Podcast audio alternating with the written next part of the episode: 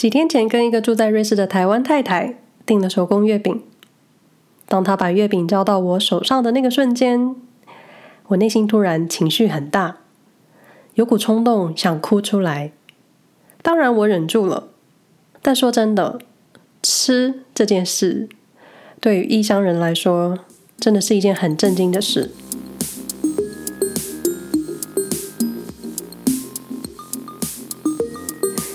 我是安哲林，移居瑞士嘛，一年多了，在适应路上与各种文化冲突中，产生了许多不一样的想法，想借由这个 podcast 跟大家分享我在这个小小中欧国家所经验的各种生活感受，可能一部分会蛮主观的，但也没有关系，毕竟各种生活冷暖自知。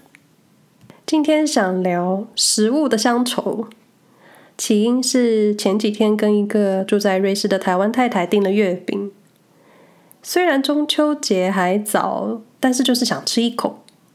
即使我这个人对中式糕饼从来没有特别的兴趣，但就是想要咬一口。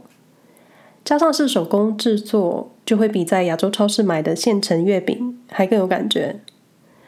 当我拿到饼，低头看着包装的时候，我居然激动的眼角泛泪，然后我觉得这个瞬间情绪有点太夸张了，然后就开始想食物这件事，在异乡人身上看不见的影响跟反应到底能有多大？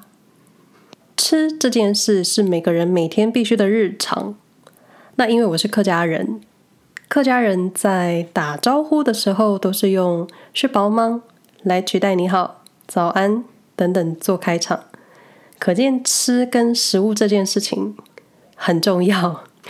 至于有没有吃饱，就是见仁见智。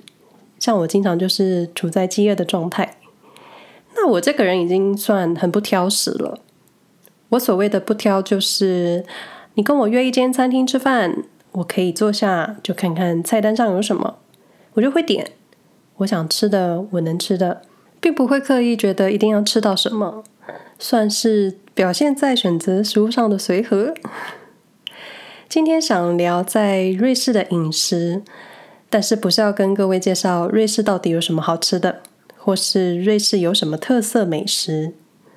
那因为前几天在脸书上看到一条贴文中出现了，出现了这句“瑞士是个美食沙漠”，然后这句话就不小心在。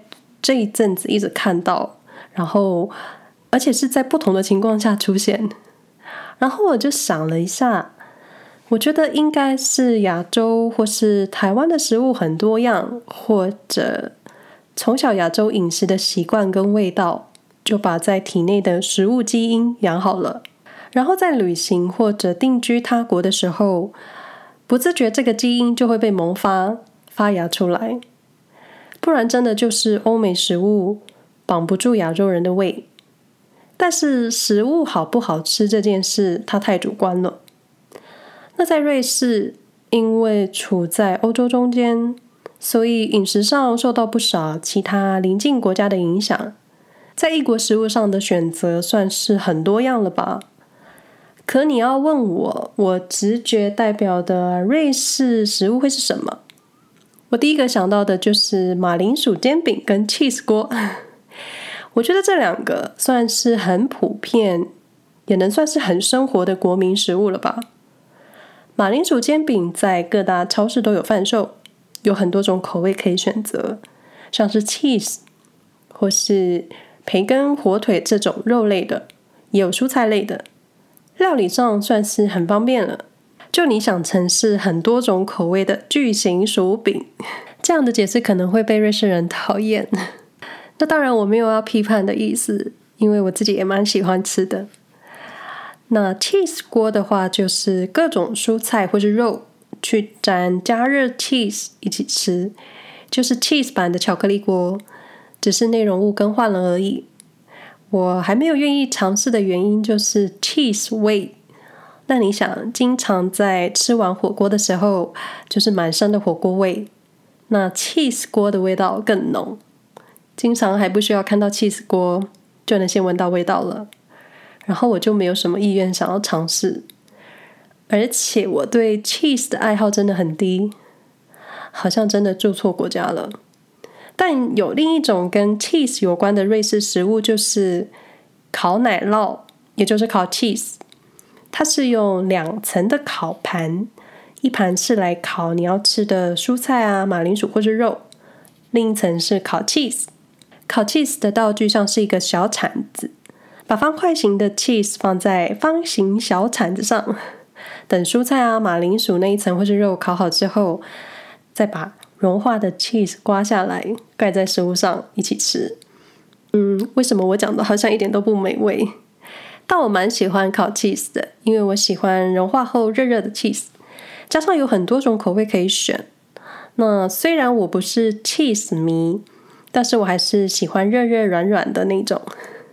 那这种烤奶酪一般都是用比较厚的一块切好的方形 cheese 去烤去加热。超市也有专门的专区去卖这些的 cheese，口味很多。那一般在天冷的时候吃。去年冬天我第一次尝试，然后吃到辣味 cheese 的时候，内心就开花了。因为我很喜欢吃辣，所以那一次对烤奶酪的印象很好。然后完全可以忘记这一类的 cheese，超级胖这件事。突然就觉得瑞士人真的很喜欢烤物，夏天拼命烤肉，冬天烤 cheese。当然，今天不是要来讨论瑞士饮食，前面不免俗，还是要介绍一下瑞士特色。而至于瑞士是不是真的是美食沙漠呢？我无法告诉你，因为吃东西这件事真的很主观。那在瑞士的各州、各个城市，多少有代表当地的一些特色美食。如果有兴趣的话，可以 Google 搜寻。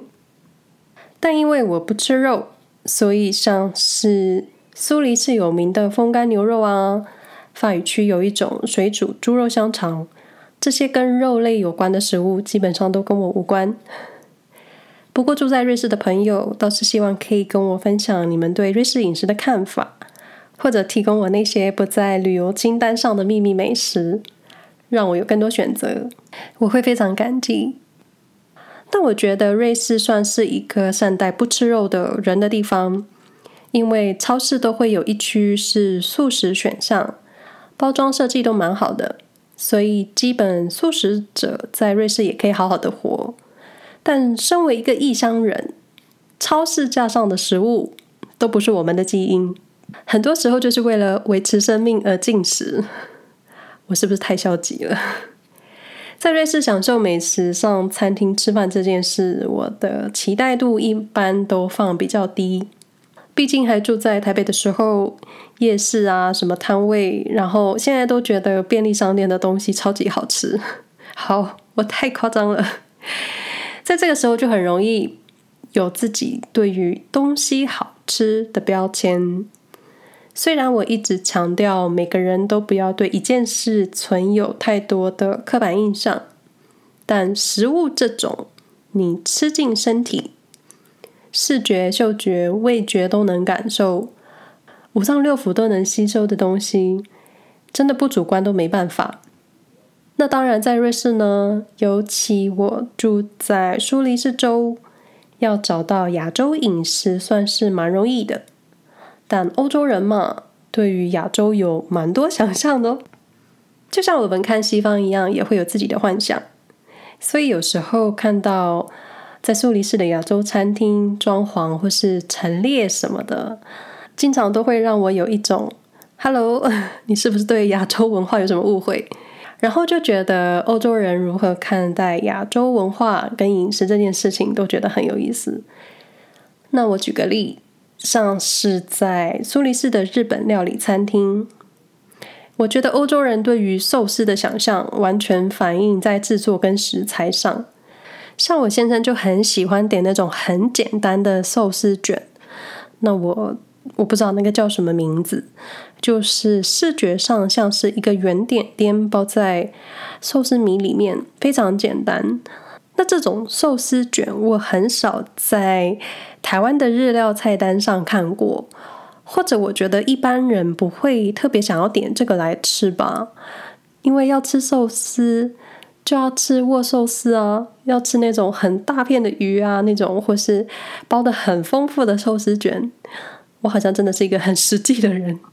又或者一些寿司店会把一些令人想不透的食材包进寿司里，这些都会让我觉得亚洲饮食在欧洲餐厅餐桌上都会有自己的新风格，但经常都会有一种拜托你们有机会亲自去台湾或日本吃一下寿司吧 的声音出现，就是一种我的日料不是你的日料的想法。但你说到这，你会问啊，我前面说了我不吃肉。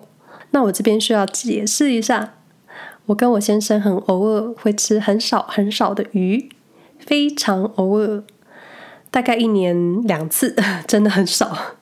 加上吃过台湾、日本这么好吃的日料，这么新鲜的鱼，所以对瑞士的寿司期待度就会低一点点。也可能我这个人对瑞士的饮食期待度真的很低。嗯，为什么会扯到这？就是说，你在异乡能抚平幼小心灵的食物，也许要依赖亲朋好友空投台湾物资到瑞士，但是你不可能把整个便利商店都打包寄来瑞士吧？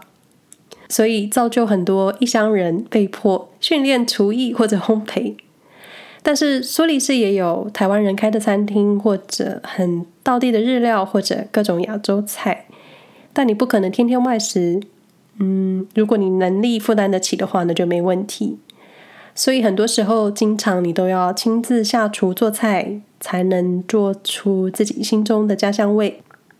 这时候就要转向亚洲超市，求助亚洲的酱料跟食材。但是亚洲超市真的就是亚洲超市，集结各亚洲国家的食材啊、罐头啊、泡面等等大小杂货。对，泡面真的是救星，尤其现在又开始流行拌面。当然，各国超市就是拯救各国异乡人的一个地方。那苏黎世有一些亚洲超市，但卖的东西其实就是看老板的国籍。像是苏黎世车站附近有一家日韩杂货，我推测老板娘应该是韩国人，雇聘日本员工，店内就只有卖日本跟韩国的商品。但真的，亚洲很大，很多国，所以你要找到家乡味就会变得比较困难。所以看到熟悉的商品出现在货架的时候，内心的情绪就会变得很剧烈。即使是你在台湾的时候根本不会想吃的东西，你在异乡都会想尝一口。像我就是，我在台湾几乎不喝珍珠奶茶的，我很少喝手摇饮料。但是在瑞士，你只要看到新开的珍珠奶茶店，就会觉得天哪，是什么好事发生了？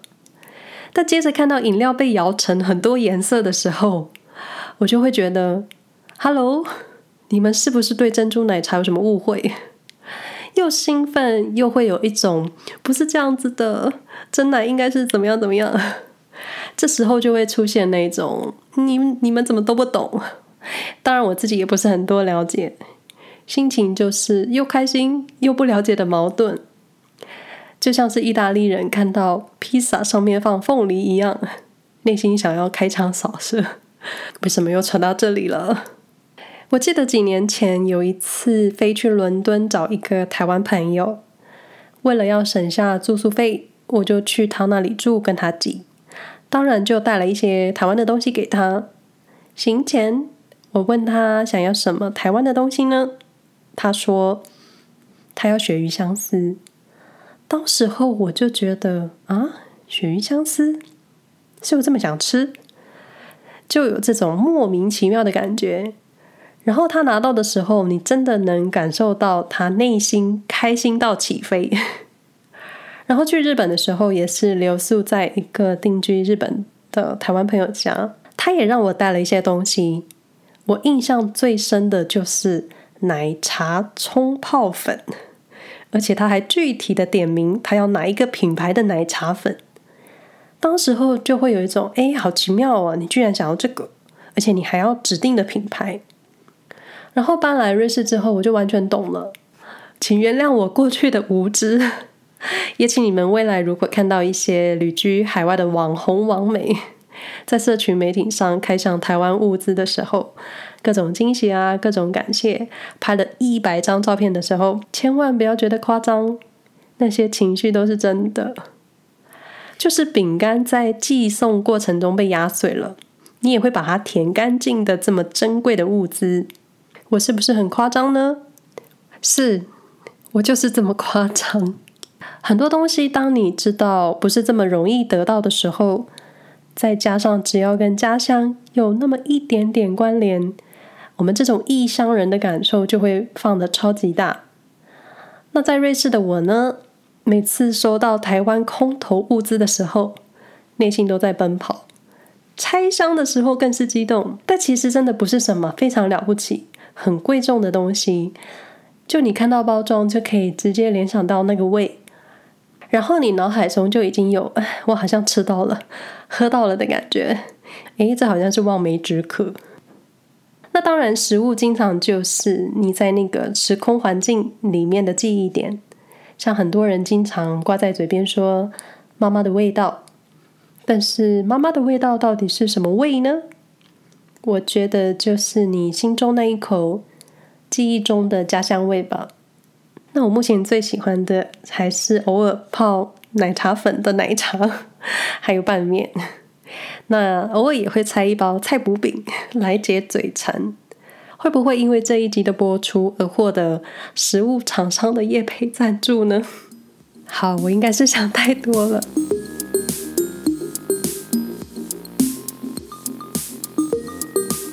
以上内容不代表其他住在瑞士的人的立场。我也没办法代表我自己，我也没办法代表任何人，我就代表我自己，因为我太开心了，我竟然讲错。